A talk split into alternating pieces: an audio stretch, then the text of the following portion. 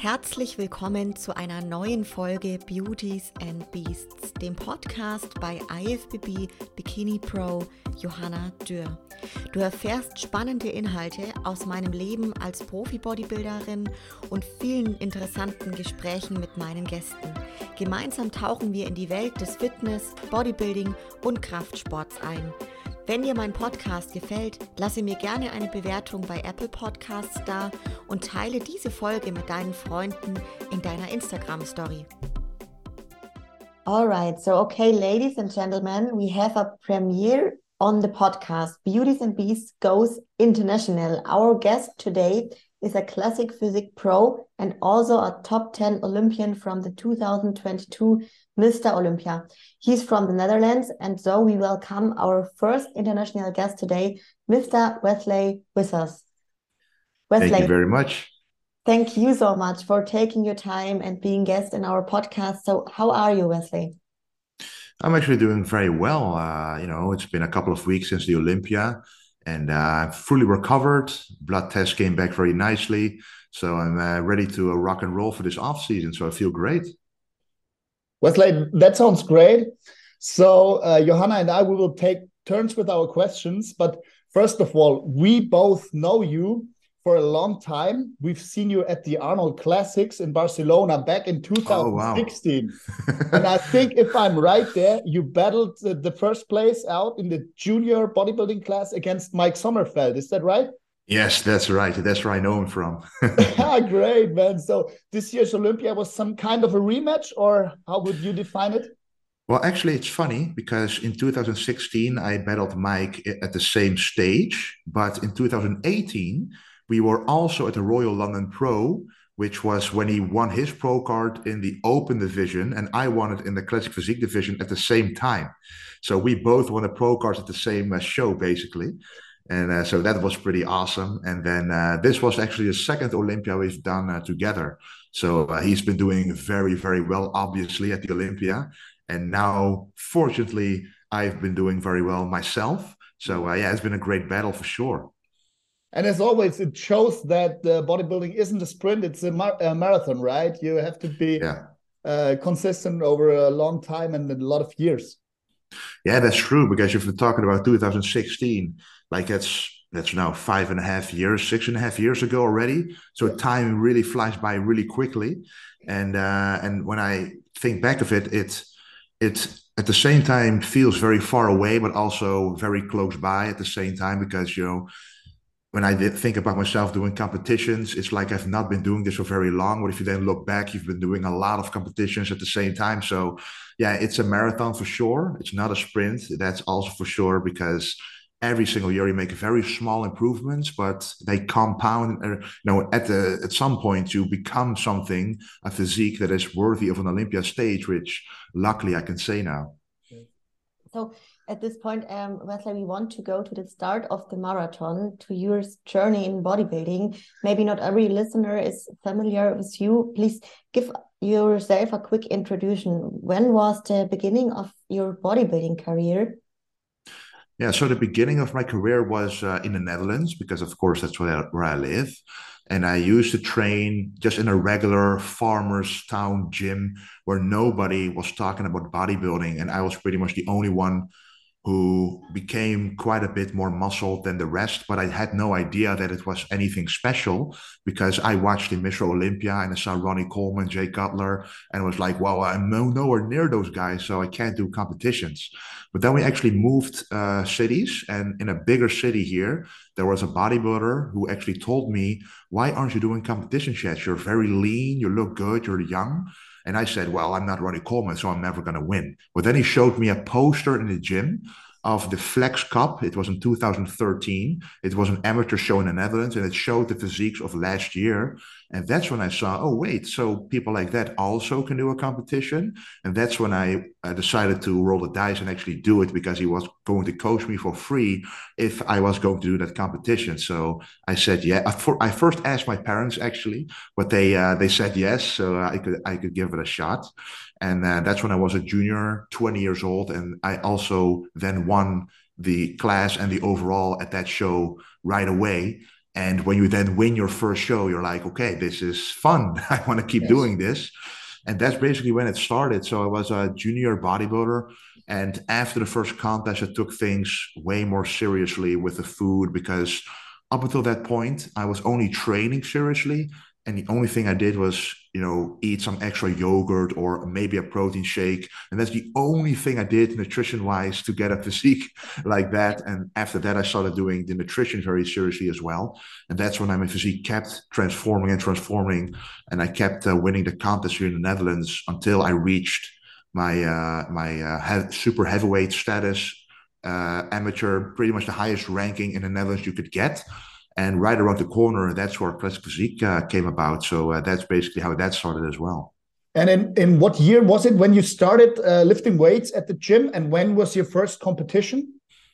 So I was 14 years when I first started going to the gym, but I wasn't allowed with heavy weights yet. I was only allowed to do the machines because there was an age restriction. You, you when you turn 14, you can you can enter the gym, but my dad uh, told me, well, first get used to the movements, like a chest press machine, to know what your that your chest is supposed to work when you're doing the exercise. And later, I went to dumbbell presses, for example. So that's uh, been evolving for seven years. For about six or seven years after that, I did my first competition when I was 20 years old. So around six to seven years in the gym before I did my first contest.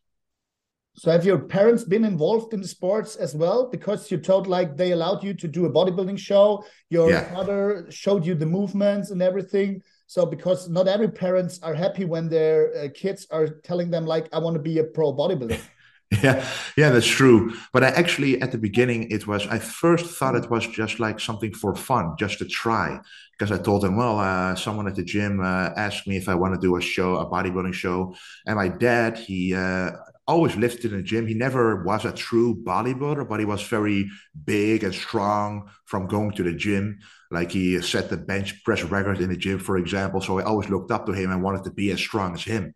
So that's why I started training initially just to become bigger and stronger because I was very skinny when I was younger.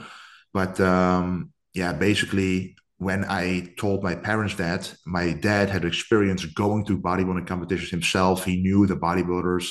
He was a fan of Arnold Schwarzenegger. So yeah, he he found it quite uh, fun for me to actually pursue this. But nobody realized that I could actually get very far in the sport. We just thought this was a hobby and it was more for fun. But you know, after winning and actually seeing what you look like on stage and how fun it is and how confident you feel on stage, that all transformed very quickly into becoming quite successful at it.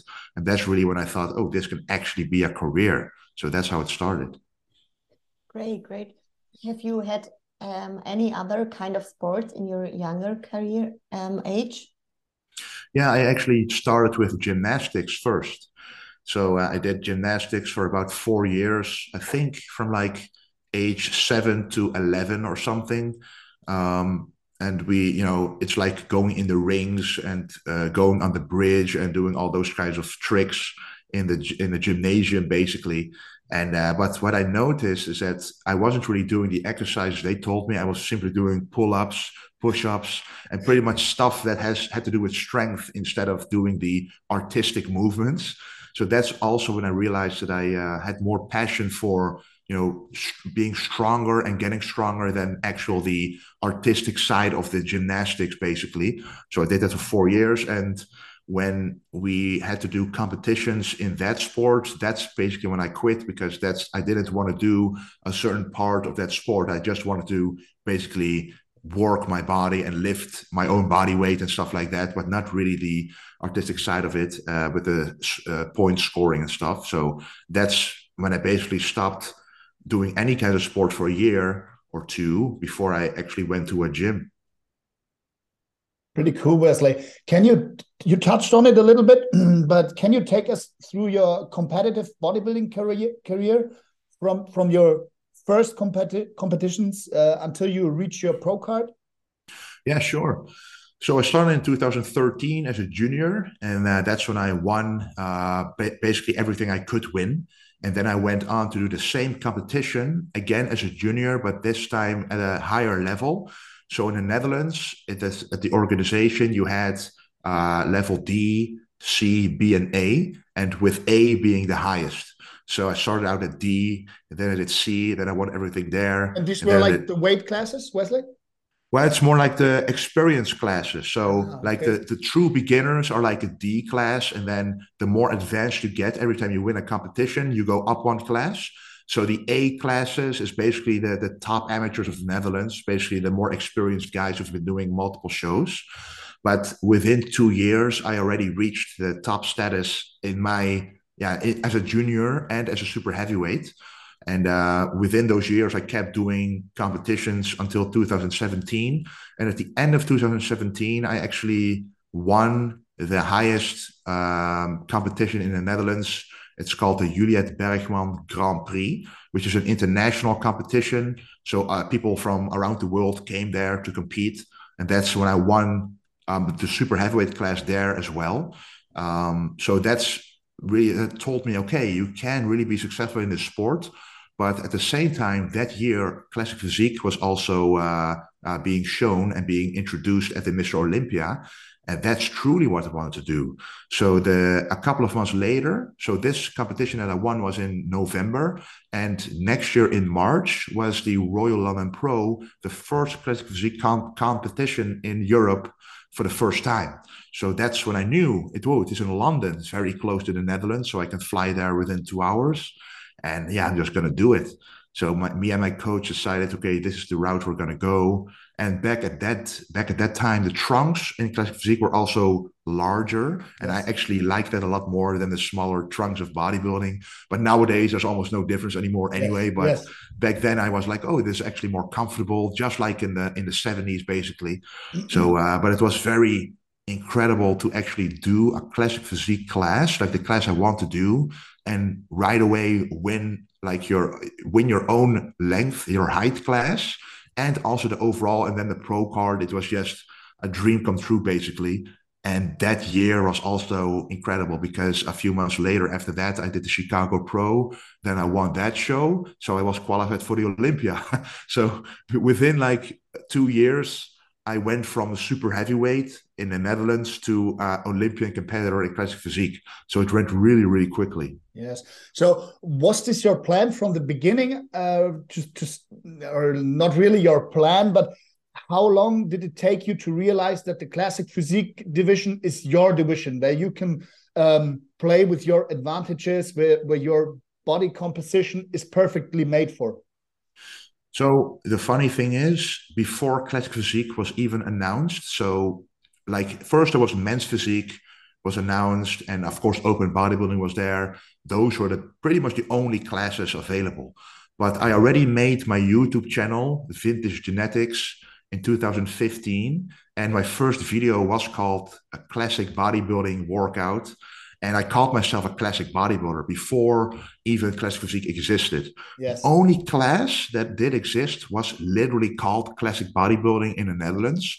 But I was already way too heavy for that class because it's it's like your height minus like uh, 20 kilos or something like for example or minus 10 kilos so i'm uh, 190 centimeters so they around you can actually only weigh them around 90 in between 90 and 100 kilos max and uh, I was never going to be able to uh, to hit that. But when they announced classic physique, the weight limits were much higher, and that was exactly my weight at that time. So that uh, felt perfectly. But pretty much from the very first competition that I did, uh, Muscle and Fitness magazine in the Netherlands already called me the Dutch Oak. So they compared me to Arnold Schwarzenegger yes, before yes. I even did anything I, I never even mentioned classic bodybuilding yet, but they called me the Dutch Arnold, basically. So of course, when someone else calls you that, I'm gonna embrace it and uh, and of course say, well, yeah, I, I think you're right. Uh, maybe we can work with this. And that's when I really started to love classic bodybuilding because I watched Pumping Iron and see how those guys trained and worked out and the physiques from back then. I truly admired much more in terms of how they looked artistically And at the same time, I did watch like Ronnie Coleman's documentaries of how heavy he trained, how inspiring that is as well. So I used pretty much both to sculpt the physique that I have uh, today. But yeah, it was back in 2015 that I knew for sure that classic bodybuilding was the way I wanted to go.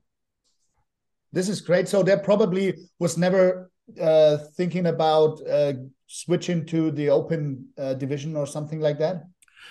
No, I have to be honest. Like uh, the, the first two years at the Olympia um, didn't go as well as I wanted to, because I mentioned I pretty much won everything up until up until the Olympia, and then all of a sudden you lose. Yeah, you lose. So that yes, was a yes. and that was a new experience for me. And it's it's difficult not to be the best, but at the same time, it's very logical as well because you're literally going up against the best in the world. And I was only doing it for not, not so long yet. So I was going to give it some time, but you know, doing an Olympia and then an Arnold Classic and another Olympia and all of those placing for top 10 or lower, I was like, well, maybe uh, I need to be bigger. But if I want to be bigger, then I can't do classic physique anymore. But uh, but luckily, I didn't go for the open class because um, you know I have two children now, and I just want to be healthy, and you know um, I want to be agile and have great stamina to actually uh, play with the with, with my kids. And I notice even in the off season, at my current state, sometimes you feel like a little more uh, worn out. Uh, you know, eating so much food and uh, being so heavy. So just imagine being 20 kilos heavier, yes. which I probably would need to be for the open class. I don't think I would have a lot of energy, and I don't think I would be as healthy as I am now uh, to do those things. So for me, classic physique is uh, is a perfect way to still do what I love to do and still also have a normal family life at the same time. Great, great. So before we go to the Olympia stage, Wesley, we want to talk about your experiences with coaches. When was your starting point for of, of working with a coach, and what are your experiences? So my very first coach, um, that's the one who told me I could actually uh, uh, be coached for free. And I had no experience with a coach at all. So what he did for me is just write a nutrition plan, and I followed it, and you know it worked because it was much better than anything I did previously, which was no nutrition plan. So you know, my first coach, I, I have to be very grateful because he's the one who brought me into bodybuilding. But you know, ultimately, he didn't have the true knowledge required for a higher level of, of coaching and to get me to the top amateur level, which my next coach did very have a lot of uh, knowledge because he also worked with some Olympian athletes before. Uh, he was from Belgium, actually. I worked with him for a couple of years, turned pro under his wing. And after uh, you know learning from him, and I also studied nutrition and dietetics, I gathered enough knowledge to do my own coaching for a while. So I won a couple of shows uh, under my own guidance because I wanted to prove to myself, okay, you don't only want to be uh, you know dependent on someone else. You kind you want to also have your own knowledge your own power over your body to know what you're doing. So i uh, was very you know happy that i was able to do so but mentally it was a lot more difficult to make the right decisions so when you see yourself in a mirror or you stand on a scale and you're not seeing the results that you want or you think you're not going fast enough you make fast and rash decisions too quickly, like lowering the carbs too quickly, doing too much cardio way too early, uh, you know, bumping up the training volume way too much. And that's the only problem that I had. That I was way too strict for myself, and ultimately I sacrificed my fullness and muscle in the end. So I did get very conditioned, but not really the look I was after. And that's when I uh, reached out to Stefan Kienzl, my current coach, who uh, consistently gets me in the best shape uh, ever. So I'm very happy that I, uh, you know, that he uh, accepted me as a client, and now I'm truly seeing it as like a collaboration instead of him being a coach he's telling me what to do. But it's more like I, I tell him about myself, what I think, and he either agrees or gives different advice. But it's like a collaboration instead of like, okay, here you have the plan and you do it, but we both have a say basically in uh, in the end result And I think that is the ultimate combination of a coach and client because with his experience, literally hundreds of athletes and multiple Olympian athletes, you know, both of his classic physique athletes in the Olympia, both are placed higher than myself.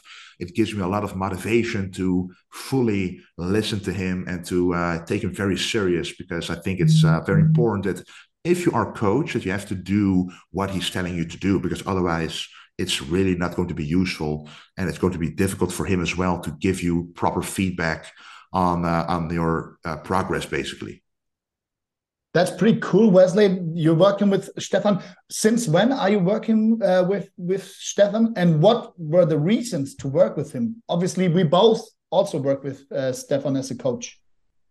Yeah so in 2020 i uh, did the olympia and i was i the weeks before, I was coaching myself and I was in the best shape of my life. But in the last week, just what I mentioned just now, I made mistakes because I was overthinking things. For example, I weigh, I loaded way too much carbohydrates, thinking I can take it, and I just simply overspilled, uh, ruining basically the look I had all prep long. And that's when I was like, okay, you know, even though you can get yourself to stage leanness, for that final touch, you're going to need a coach. So next, the the, the year 2021, I uh, kept coaching myself, but only to qualify for the Olympia. So once I qualified myself, uh, winning a, a, show in Poland, that's when I reached out to Stefan and uh, to basically get me ready for the Olympia. I but the only problem was that I was already in shape so all he could do is steer me in the right direction, but he couldn't really work with me during an off season. So you know, last year in 2022, that's when he had an off season plus a prep together, and that changes things a lot. So I grew way better in the off season and maintained way more muscle in the contest prep, which resulted in uh, in my best possible shape ever at the Olympia and also at the uh, Arnold Classic UK and the Yamamoto Pro in France.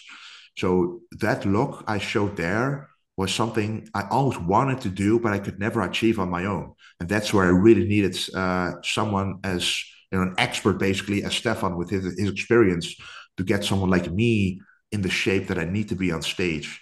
And um, yeah, it's, it's just been a, a blessing to have him on my side. Great. We, we have had Stefan in our first episode of Olympia Special in the podcast a few weeks ago. And Stefan mentioned your name as the athlete he was most impressed. He said that you have made the most improvement since the last year's competition. And I can also confirm that impression. So, what are the reasons for the massive improve improvements you have made in the last two months? Yeah, so that's uh, first of all amazing to hear him say that because it always means a lot when when your coach says that uh, said that about you. So, yeah, that's amazing. Uh, and I think uh, the most of the progress that has been made is because um, no having him as a coach makes you a lot more accountable. So instead of you know slowly eating more and more differently, uh, uh, you know differently from the plan that you set for yourself, and you have a coach you actually do your uh, check-ins every single day, you are pretty much forced to do to do the plans exactly as they are because he will see if you're not following it. So you send your weights, you send your shape checks, you send uh, you know exercise execution checks to see if you're doing the leg movements correctly for the correct growth in the legs. And at the same time, I also realized myself that the training volume I used to do was way too much. So we had to do a lot of cardio and uh, you know quite low in calories to get in shape for these competitions. So the the thing that I used to do back in the day is also do a lot more training volume to burn more fat. But now I realized training is not to burn fat, is to retain muscle. So I only did the minimum effective volume to maintain the muscle mass, which prevented me from overtraining and being able to recover from the workouts so now I was able to recover, keep my strength the exact same throughout the entire prep. And when your strength stays high and you're able to recover, you're going to keep all of your muscle fullness intact. And that's really what brought the off-season look, what you built in the off-season to the stage instead of slowly losing muscle mass throughout the prep. And that's been the biggest difference basically compared to the other preps. So really the off season, I built the most quality mass because I kept checking in with Stefan to see if the body fat is not going too high, if I'm still following the plan. And then in the prep, making logical decisions not to do too much training to burn fat, to actually use the cardio and the nutrition to burn the fat and the training to maintain the muscle.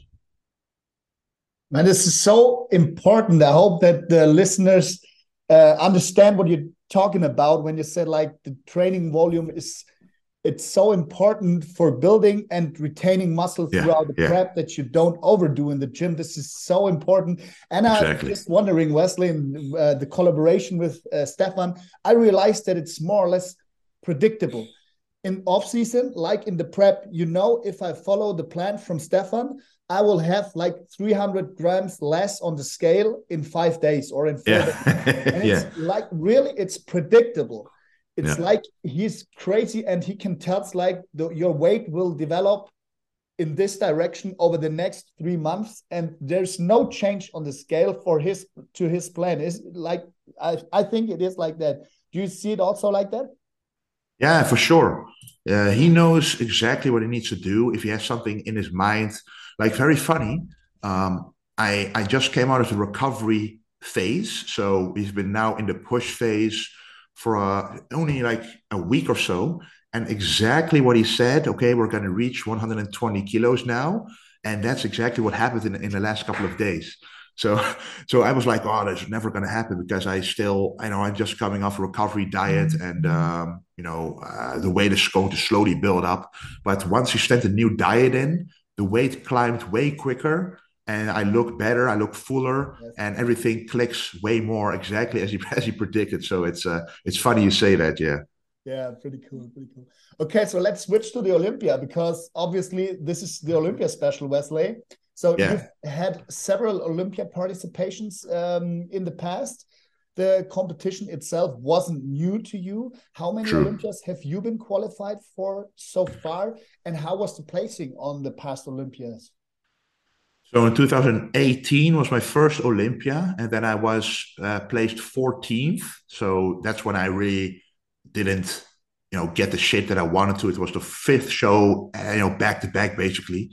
But uh, you know, as a first Olympia, you're always very happy. And then the next year, I actually skipped the Olympia because I was like, okay, I got to make way more improvements because I did the Arnold Classic a couple of months later after first Olympia and I got uh, 10th. So I was like, okay, uh, this is not good enough. I need to take a full year off to really build some muscle.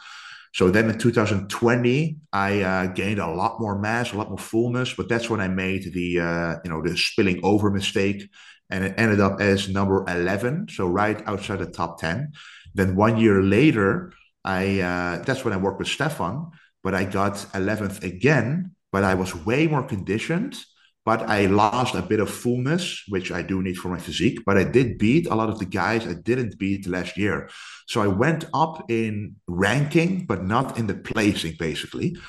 And uh, you know, then this was my fourth Olympia, and that's when I placed eighth in a, in the toughest lineup ever, I think, at the Olympia. So that was just uh, an incredible, incredible experience, which I'll never forget, and I still almost can't believe it that it happened. But yeah, that's been an amazing one. So so special. The 2022 Olympia was a little bit different. You you told yeah. due to your package and placing. How was the whole trip and of course the competition itself? how uh, how the competition was?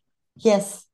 Yeah. So yeah, of course, it was in Las Vegas. So the main difference is the first time that at Olympia was in Las Vegas, then two times in Orlando, and then in Las Vegas again.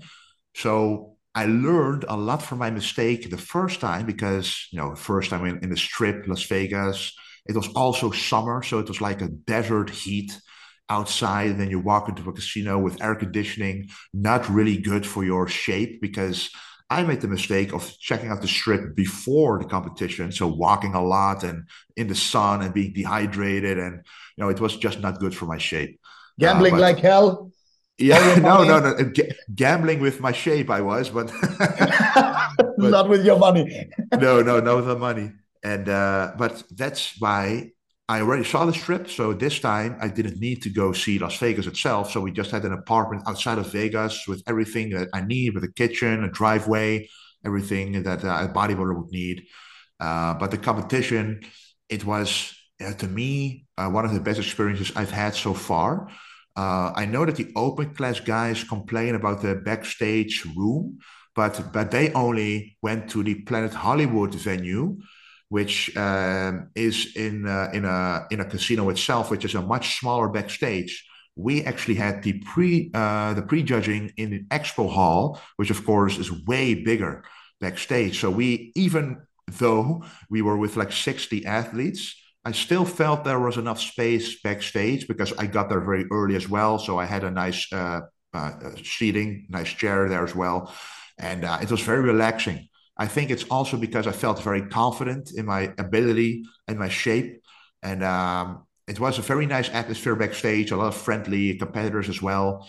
And uh, to be able to um, to speak with uh, you know with the best guys in the world, just to, just to hang out, not really talking about the competition, but you know just to be friendly with each other, it felt very very nice.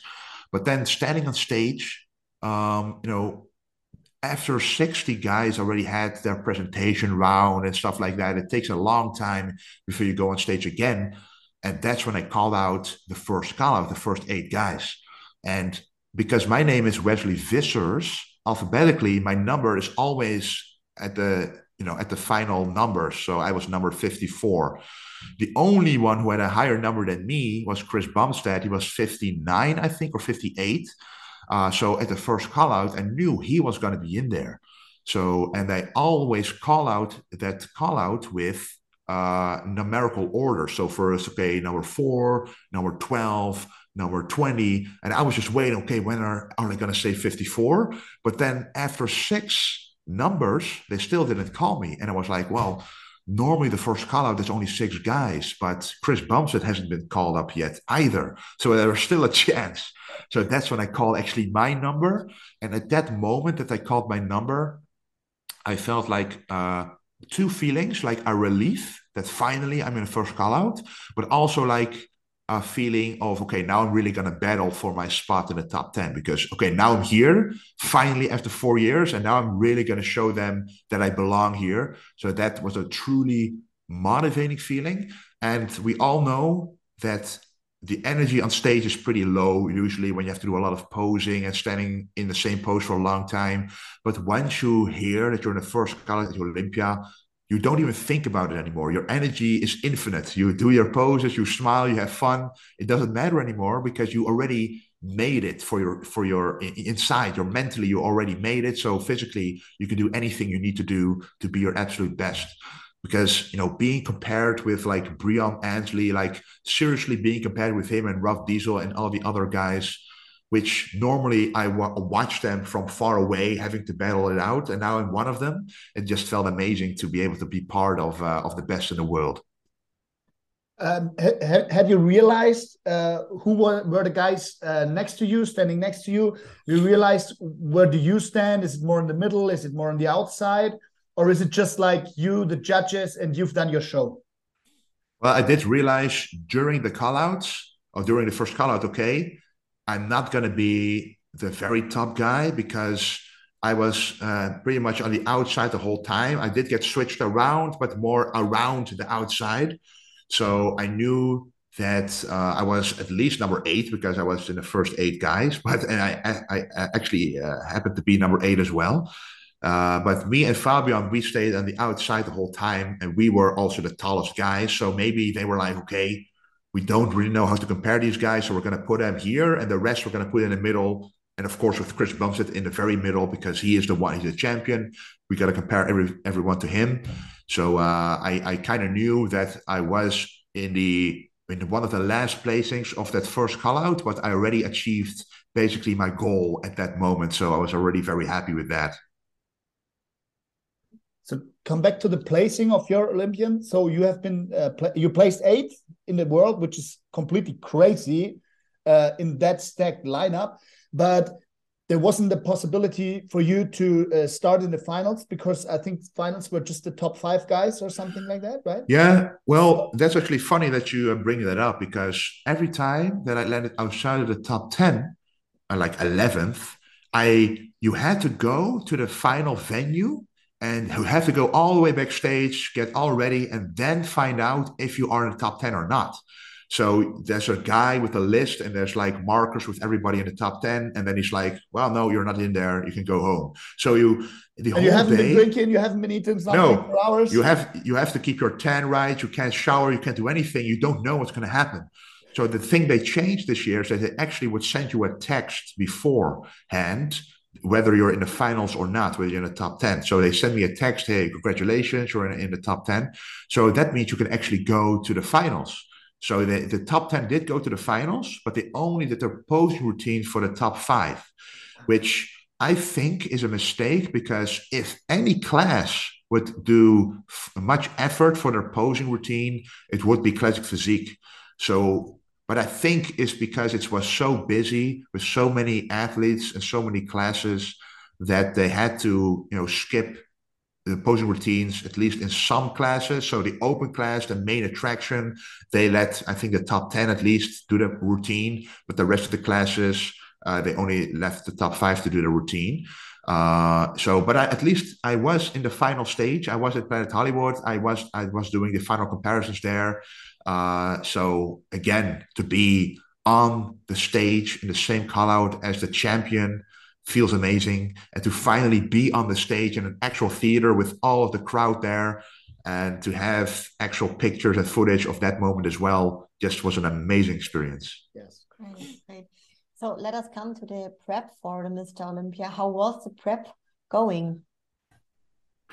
Yeah, so the prep, um, I started the prep in April already for the Arnold Classic UK, which was at the end of September. And that's when I got third at the Arnold Classic. And then a week later, I uh, qualified for the Olympia at uh, 1st of October. But in between that uh, show that I qualified in and the Olympia was, I think, like six or seven weeks. So that's exactly a time frame when you can't really you know you can't really grow but you can't you can also not diet all the way through. So you have to maintain your weight. But actually it uh, proved that it you know it came out to be something great for my physique because i was able to eat a bit more and more and more and my weight stayed the same. And i stayed in very good shape and i started to feel better and better.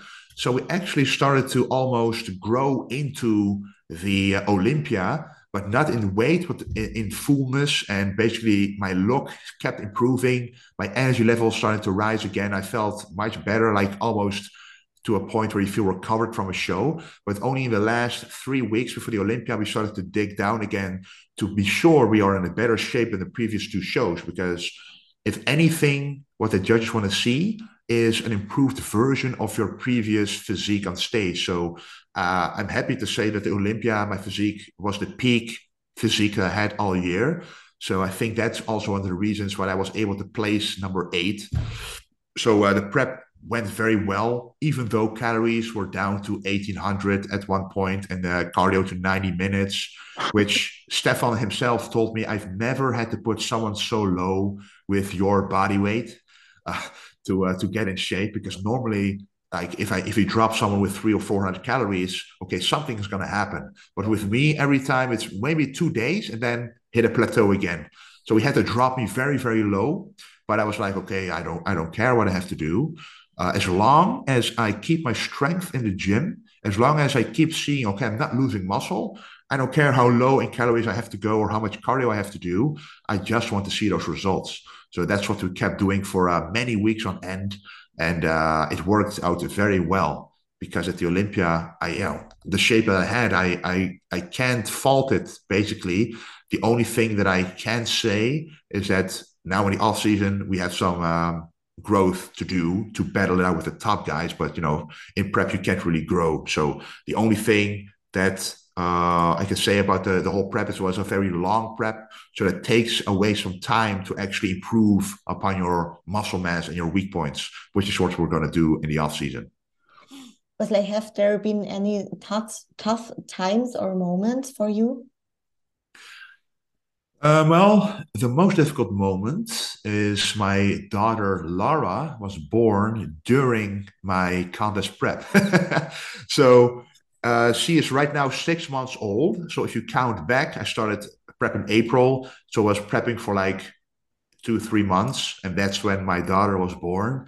So the tough. So your wife was, has three babies at home. No, yeah, yeah, basically. me, me being the biggest baby. And uh, so the sleep is the biggest issue for bodybuilders. So sleep is very important. And of course, if you have a newborn baby, you're really not going to be sleeping a whole lot, at least not a full eight hours at night. It's going to be broken sleep. But I was like, I don't, it doesn't matter, um, you know, what I have to do or how I feel. I kept feeling positive about everything because, you know, there's nothing more beautiful than uh, welcoming your own daughter into the world, of course. So that already was a beautiful thing in itself.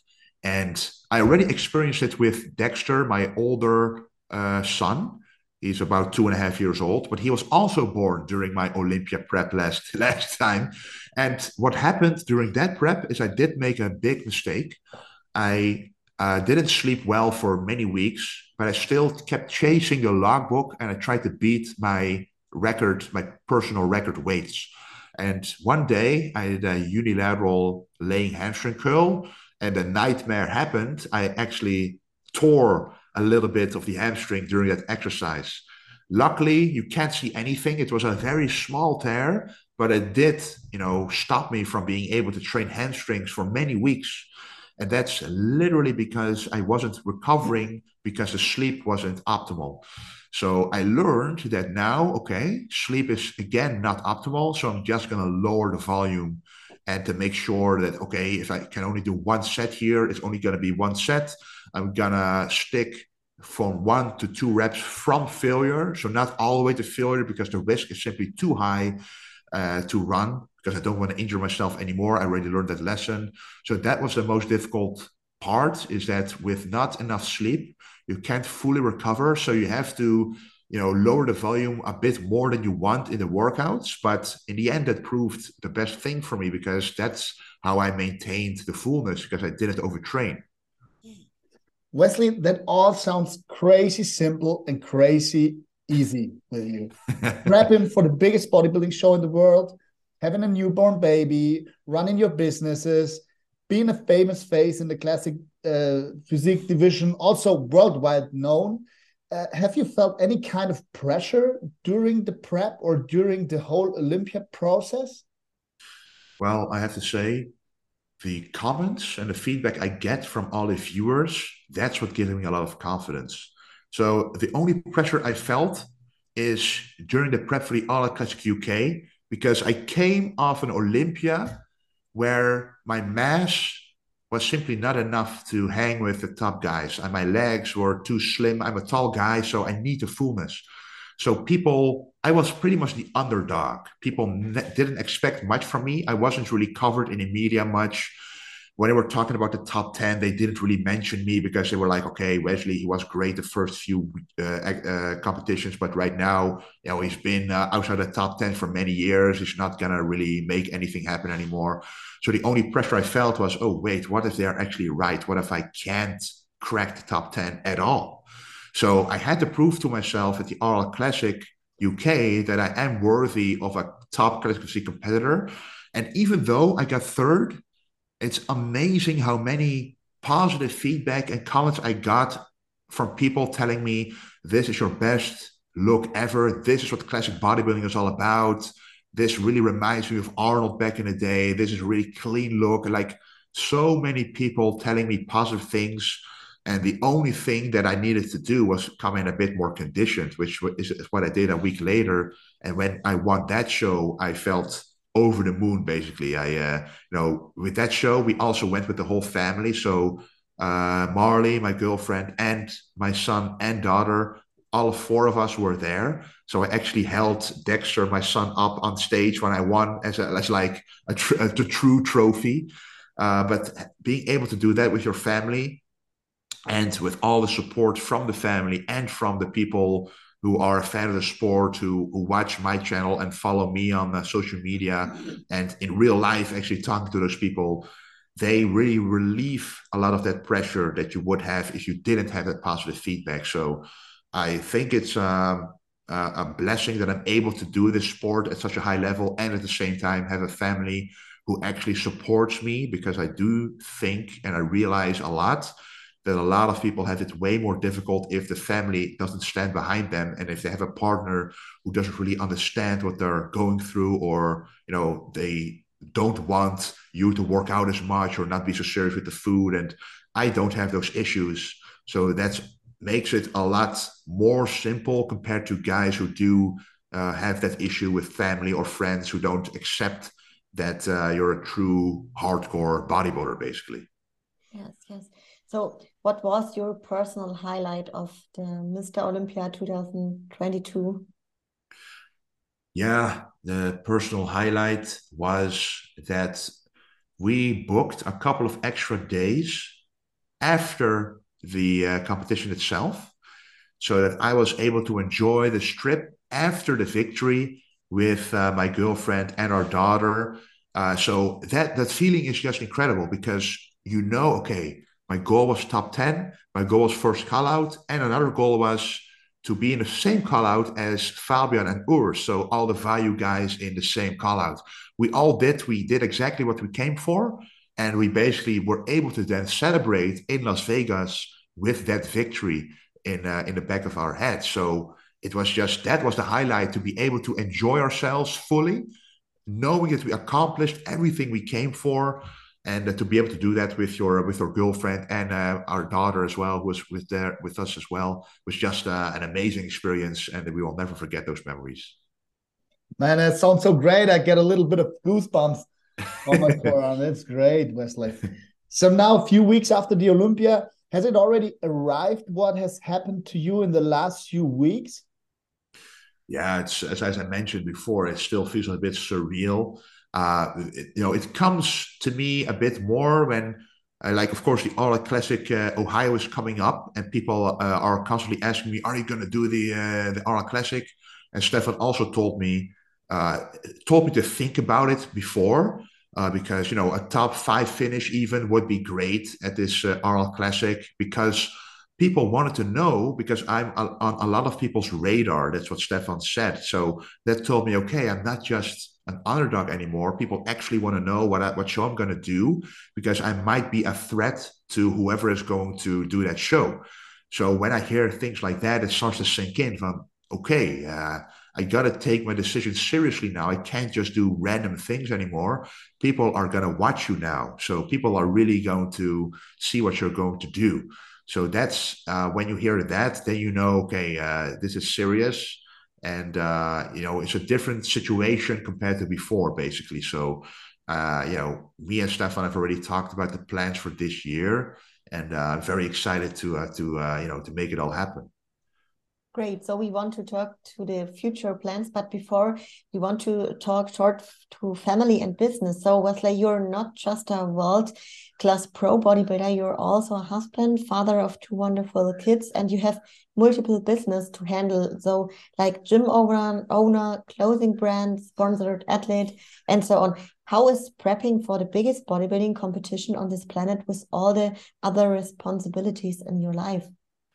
Yeah, so one word that's very important is family, basically. So family and basically their support is the most important thing because without that i don't know if i would be able to do it like i'm doing it right now. So my yeah my girlfriend marley is supporting me a whole lot during the entire process because of course when you're a bodybuilder in prep and you're busy with a lot of other things sometimes you your own relationship is a bit under pressure because you can't really do all the fun stuff. You can't you know do the same kind of interactions as before uh, you know all the attention goes to being the best bodybuilder you can be so you know having someone who accepts that for a few months is very special and, and important to have because otherwise you can't be your best because uh, here in the netherlands we also say if you're a top athlete, you have to be a little bit of you have to be a little selfish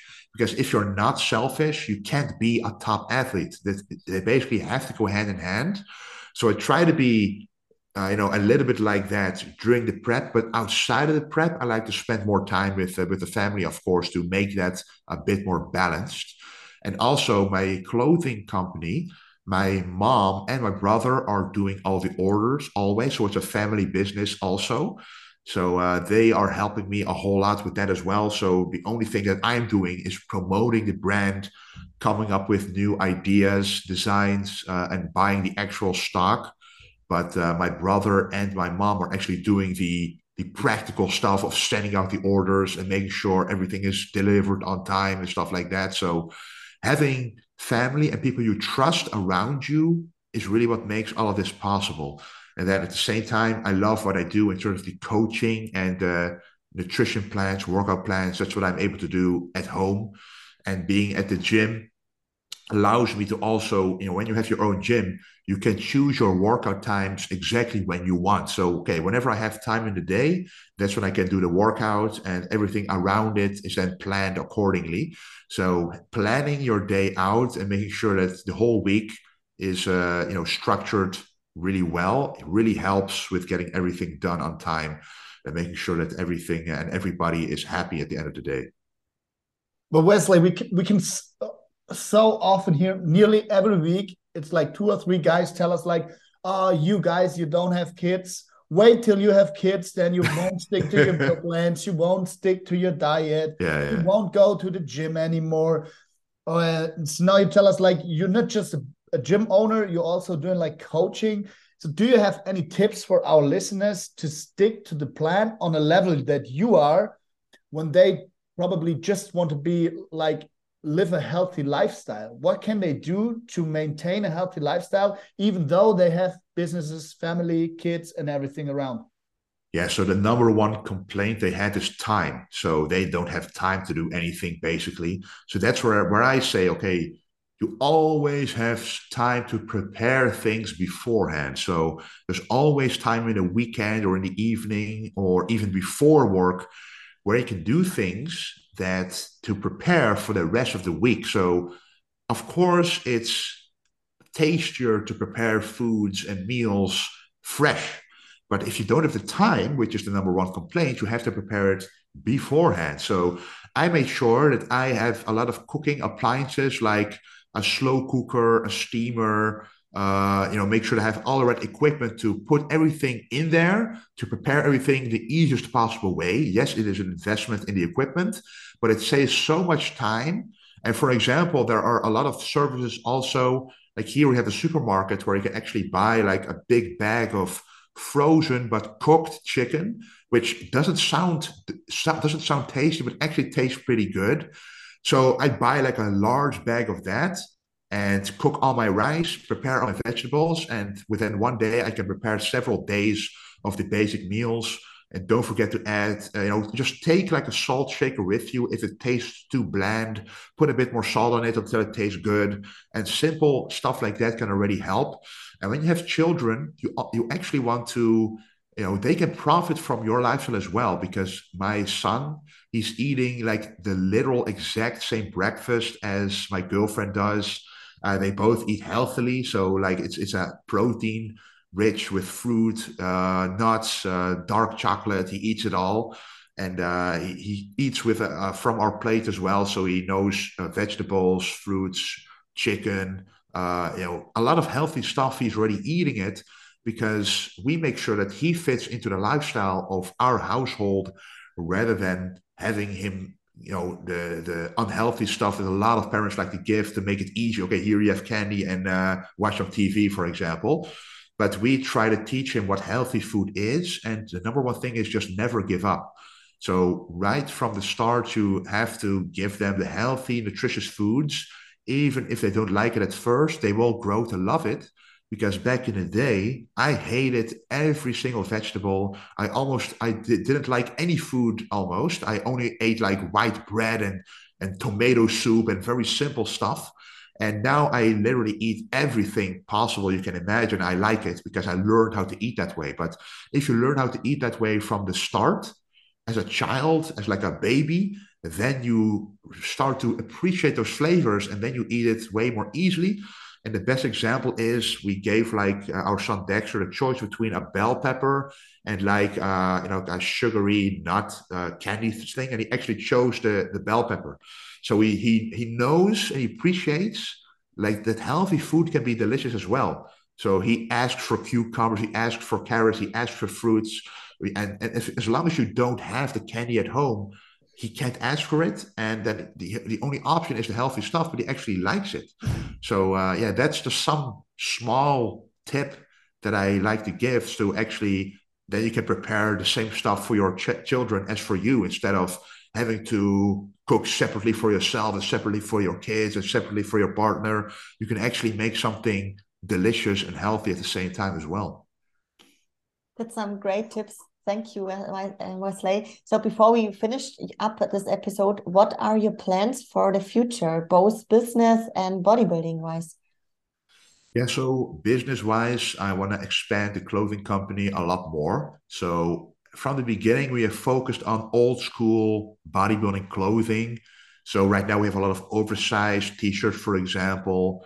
And right now they're very popular in a lot of brands, but I'm proud to say we were one of the first ones who actually did it like also the true like the scoop neck oversized t-shirts where you can actually see the stringers if you wear a stringer beneath it.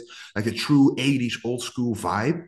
We want to expand on that a lot more because you know we realize there's a lot of more modern brands who sell very well too to the audience and we wanted to try some of that stuff but you know we we don't want to diversify so much anymore. We want to stick to the golden era clothing like the old school stringers, the old school oversized clothing, and, and the Bermuda uh, classic bodybuilding shorts.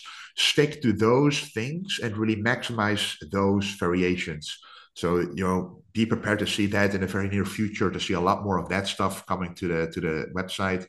Also, want to keep coaching, of course. Uh, you know, I now offer actually you know premium coaching. So I'm not taking on as many clients, but every client that I do take on actually gets a lot more uh, service because with a couple of clients, I can actually give them more attention per client than with a lot more people and only giving them like a plan and not being able to respond as quickly. So I think that's important as well. And I simply love to do it. As I mentioned, I'm a registered dietitian. So uh, I'm actually I actually studied for it. So I have to, for me, for myself, I actually have to do something with it as well. So that's very nice to be able to do. And bodybuilding wise, well, ultimately, I really do think I can be Mr. Olympia in classic physique one day if I truly am gonna go uh, forward on this path. So that's going to be my ultimate goal. But it's never smart to have like a very long-term goal. You also have to have goals in between. So the goal for this year is to get into that first call out, but this time also be able to do my posing routine, which means top five at least and uh, yeah, to really to be part of the conversation that you're actually able to be the winner. Like I want to be part of that conversation, and uh, I think with the with uh, the improvements we're going to make this year, it's a possibility for sure.